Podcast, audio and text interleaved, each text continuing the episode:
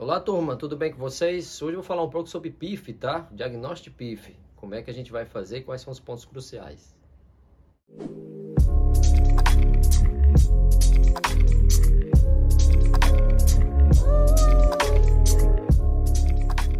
Então, turma, lembrando a vocês que a PIF era causada por um coronavírus, né? O coronavírus entérico felino.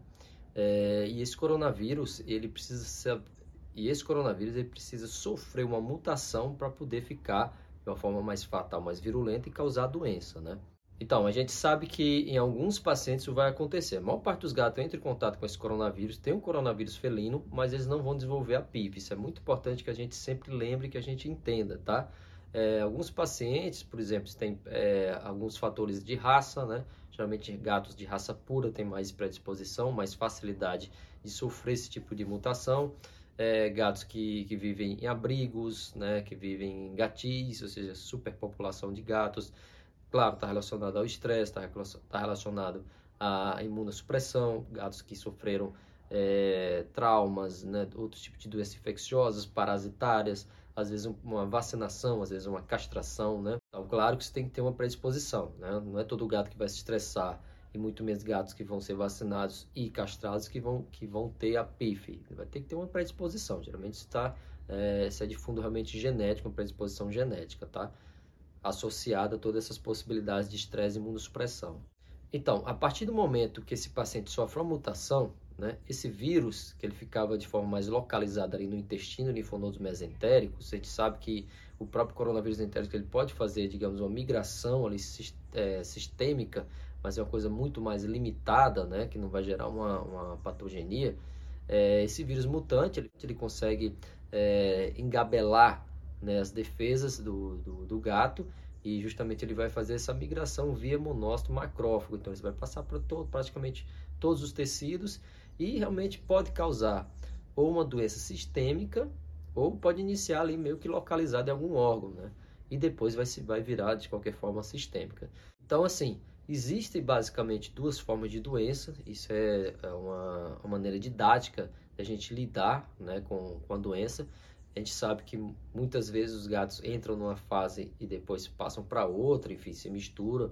Uh, isso vai acontecer na maior parte dos pacientes que tem PIF, tá? Mas a primeira forma que eu quero destacar a vocês é aquela forma úmida, que digamos que é a forma mais fácil de chegar ao diagnóstico, né? A forma úmida da PIF é aquela situação em que o paciente aparece com efusão, ou seja, líquido no abdômen, né, líquido acítico, efusão pleural, tá? Muitas vezes também essa efusão pode ser escrotal ou até pericárdica, né? Mas é mais fácil a gente realmente perceber a efusão, principalmente abdominal, que aquele paciente que vem com aquele ventre, né? Aquele abdômen abaulado. E aí, chamando a atenção de vocês, o tipo de efusão. Isso é fundamental para a gente fechar o diagnóstico. É, essa efusão ela vai ter aquela característica amarelada, aquele amarelo ouro, né? E uma efusão do tipo muito viscosa, porque tem muita proteína. Então essa efusão xaroposa que a gente chama, amarelada, é muito característica de PIF. E a gente associa um paciente com esse tipo de efusão, a gente vai colocar naqueles fatores predisponentes, por exemplo, a idade, a gente sabe que gato com PIF geralmente são gatos jovens, né, de 3 meses até 3 anos de idade. Fora isso, não tem pequenas chances de ser PIF, né? paciente que vem com efusão, com essas características, então a gente realmente vai pensar em PIF. Então, agora chama a atenção de vocês, nem toda efusão amarelada, viscosa, ela é por PIF, isso é muito importante, tá? É, alguns pacientes que têm pancreatite ou tumores hepáticos, tumores pancreáticos, né? Outros, uma peritonite é, por pancreatite também pode causar efusão abdominal e até efusão torácica também, tá? Então, tumores é, neoplasias de pâncreas, neoplasias hepáticas e colangites, pancreatite agudas pode formar esse tipo de efusão.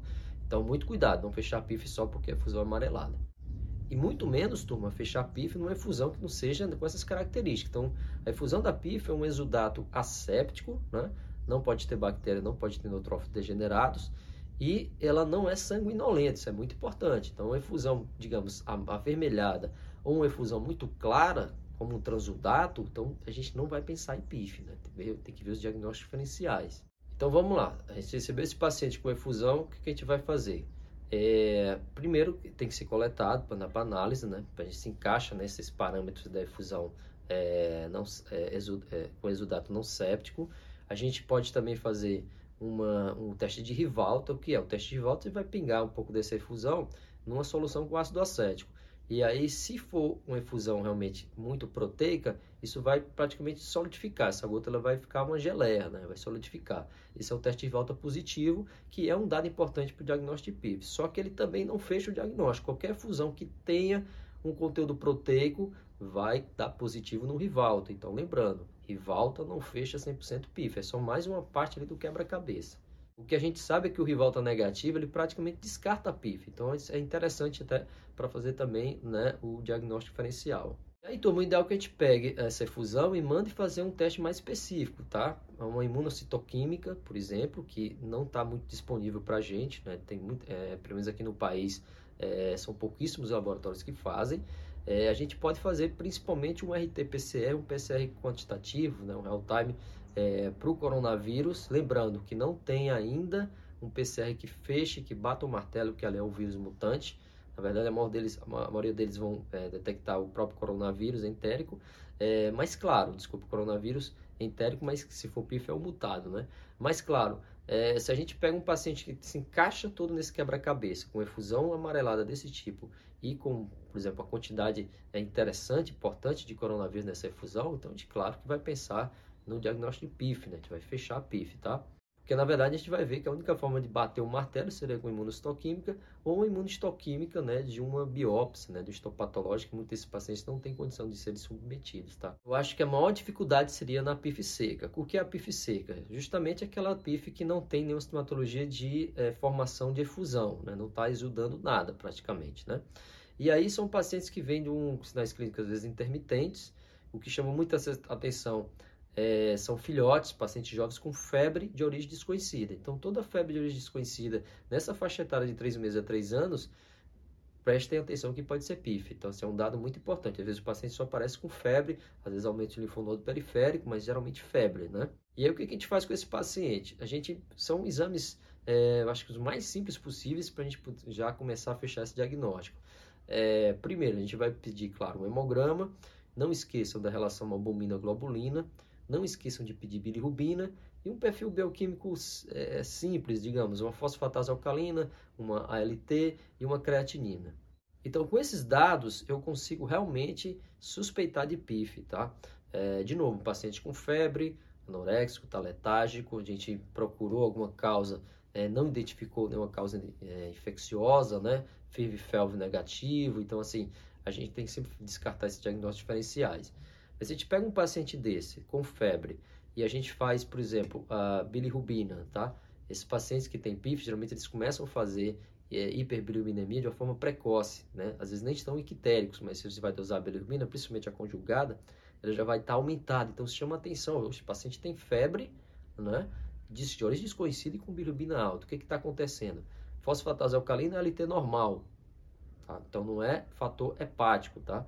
Não é realmente uma lesão é, não é patopatia que está causando isso, creatina normal muitas vezes, e aí a gente fica com ela pulga atrás da orelha. Faz a relação albumina-globulina, a albumina já está baixando, a globulina subindo, ou seja, isso está tendo realmente um processo infeccioso e uma resposta inflamatória intensa, né? E aí, turma, as chances desse filhote, desse adulto jovem com essas, com essas alterações CEPIF é muito grande, tá? E aí a gente vai ficar naquela, onde a gente vai coletar material para fazer, por exemplo, é, um PCR. Então a gente vai ter que, com a ajuda de ultrassom, muitas vezes vai ter já uma linfadenomegalia, mesmo que discreta, mas pode estar acontecendo ali na, na, no mesentério, né? Algum, pode ser alguma imagem, né? alteração de acogenicidade do rim, é, baço. Então, assim, a gente pode tentar buscar, com ajuda de ultrassom, fazer algum tipo de punção para fazer esse PCR e, quando possível, fazer o histopatológico, fazer uma biópsia, né? Mas nem todos os pacientes realmente a gente vai ter condição de fazer isso. Lembrando a vocês, tá? A sorologia para PIF não é um teste diagnóstico. Sorologia é, para PIF não existe, a gente faz sorologia para coronavírus. Então, assim, a maior parte dos pacientes, gatos, eles entraram em contato com o coronavírus e desenvolveram anticorpos contra o coronavírus. Então, não adianta eu dosar, é, não adianta eu atrás de anticorpo para coronavírus num gato, não adianta. Muitos deles vão ser positivos, mas nunca terão PIF e nunca terão, tiveram nenhum, nenhum, nenhuma sintomatologia. Muitos gatos com PIF até a sorologia dá baixa, né? Principalmente os que têm efusão.